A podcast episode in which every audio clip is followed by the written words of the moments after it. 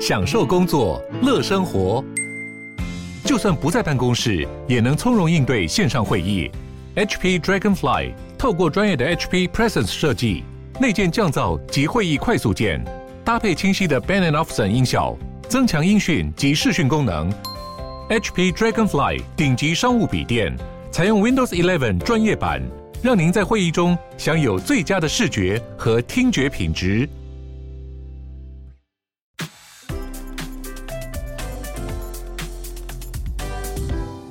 欢迎光临鲨语，带你关注那些有流量却没声量的有趣资讯。用十分钟的零碎时间，一起跟上这个永远跟不上的世界。无纸化政府是世界上很多国家努力的目标，但是目前唯一宣告无纸化成功的只有杜拜的政府。他们在二零一八年的时候宣布要进行无纸化策略专案，结果在二零二一年，他们真的成为了世界上第一个无纸化的政府。自从开始无纸化，杜拜的四十五个政府机关就省下了三亿多张纸，省下了三亿美金，还省下了一千四百万的人力工时。无纸化政府带领杜拜走向了更数位化的生活。数位杜拜专案的负责人说：“他真的很以杜拜的这个专案为荣。现在，杜拜所有的内部、外部交易跟政府相关的程序。”全都百分之百由数位政府服务平台来管理。无纸化成功，刚好遇上了阿拉伯联合大公国五十周年庆。这不只是锦上添花的目标达成，因为无纸化以后，真的大大的增进了政府的效率。透过线上系统，更能优化资源的分配，并促进新科技推动更多服务的数位化。这个无纸化的过程总共经历了五个阶段，每个阶段都执行一个群组的政府机关，逐渐推动到四十五个机关全都从纸张地狱里解放。这些机关总共提供了一千八百多个数位服务，经手一万多笔的交易。他们最早从交通局、警察、电力水利单位、经济发展局、观光局还有商业行销局开始着手。第一个阶段马上就减掉了七千万的用纸。二零一九年分别进行了第二阶段和第三阶段，第四阶段和第五阶段则在二零二零年进行。第四阶段还加入了百分之百使用的数位签章，来取代纸张作业最重要的用印手续。数位化的政府作业不只是环保，也让民众的生活更方便。减去了一定要在现场办理手续的麻烦。杜拜的人现在只需要在手机安装一个杜拜的官方 App，就能够拿着这台手机使用十二个不同领域政府的一百三十个服务。英国向世界宣告他们会捍卫香港的自由和自主，但是随着中国把香港越逼越紧，一国两制逐渐变成了虚名。而英国也大大开放香港人申请去英国的签证。英国外交部也说，他们张开双手欢迎香港人到来。而截至今年九月，已经有八万八千多个香港人提出了申请。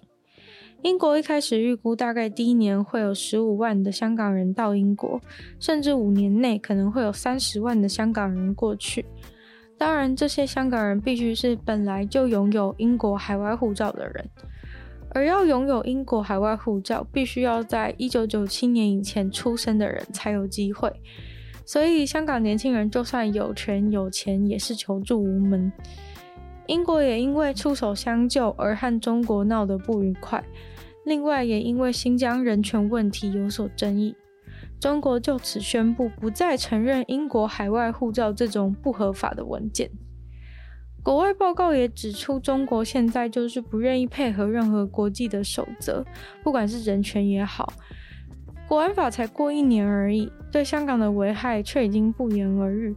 而英国总理现在面临了很大的压力，要决定是否放宽，让那些没有英国海外护照的香港年轻人也能来英国。因为上街抗议的也大多是这些年轻人，但他们却没有办法搬走。自从 Facebook 改名之后，大家都开口闭口的一直说元宇宙。不过，继上次由于游戏撞名灾难之后，又有新的撞名受害者出现了。有一位澳洲艺术家的 IG 账号，刚好就叫做 Metaverse。他平常都在网络上用这个名字分享他的创作。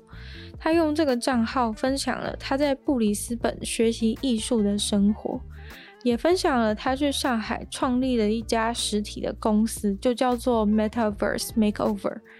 当 Facebook 在十月宣布说要把公司的名字改成 Meta 的时候，这个澳洲艺术家在 Instagram 上面只有一千多个追踪者。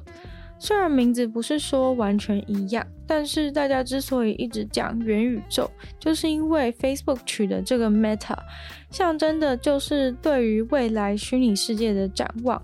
Metaverse，结果自从改名的事情宣布以后，他的账号突然有很多陌生人来密他，有人想要跟他买他的这个 Instagram 名称，也有人跟他说：“哎、你以后会发大财。”哎，但也有人警告他说：“Facebook 才不会花钱跟你买，他会直接夺走你的账号。”结果才过没几天，这件事情就真的发生了。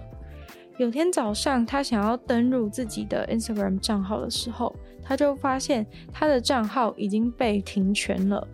跳出来的通知讯息上面写说：“你的账号因为试图假装成别人，所以被我们封锁了。”但他的这个账号其实已经创了有九年之久，他总不可能这九年间都在假装别人的身份吧？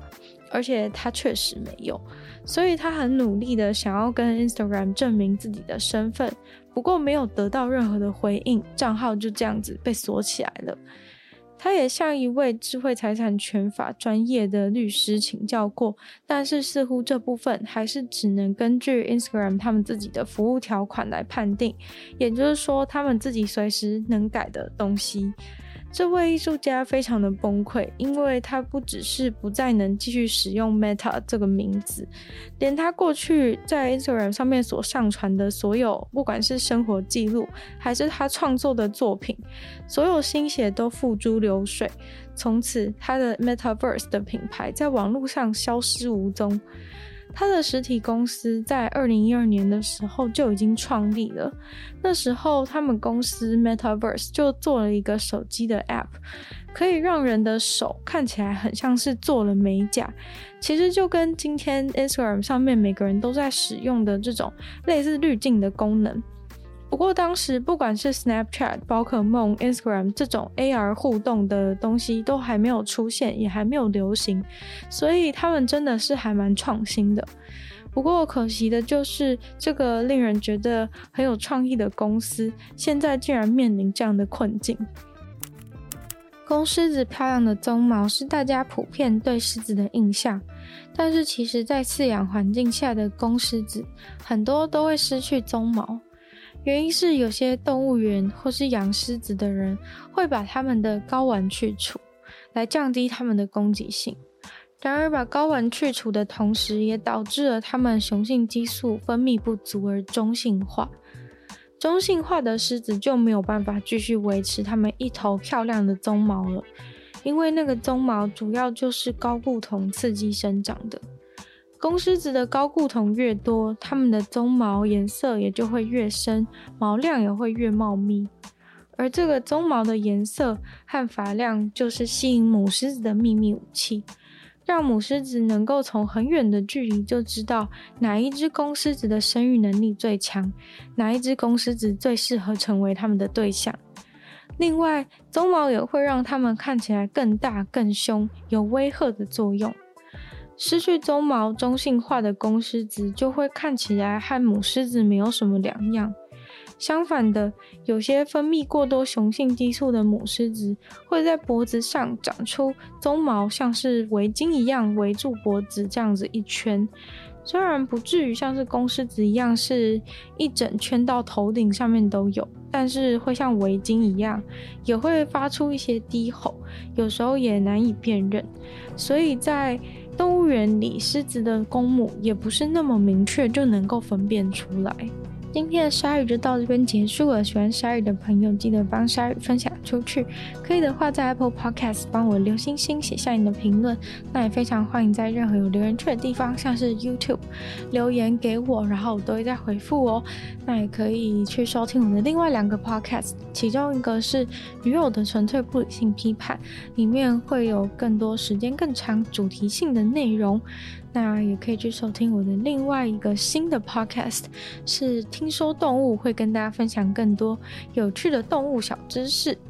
那也可以订阅我 YouTube 频道，是追踪我的 IG，所有的连结都会在下方的资讯栏中显示。